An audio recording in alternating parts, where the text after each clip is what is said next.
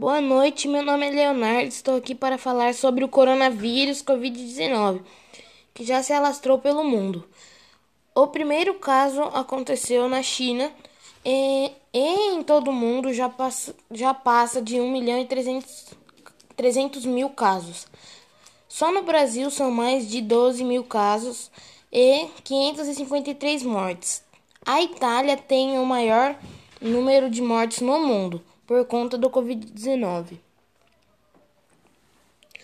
Agora eu vou falar um pouco sobre a prevenção. Lavar as mãos frequentemente, não tocar o rosto, manter uma distância de no mínimo um metro e, se possível, não sair de casa.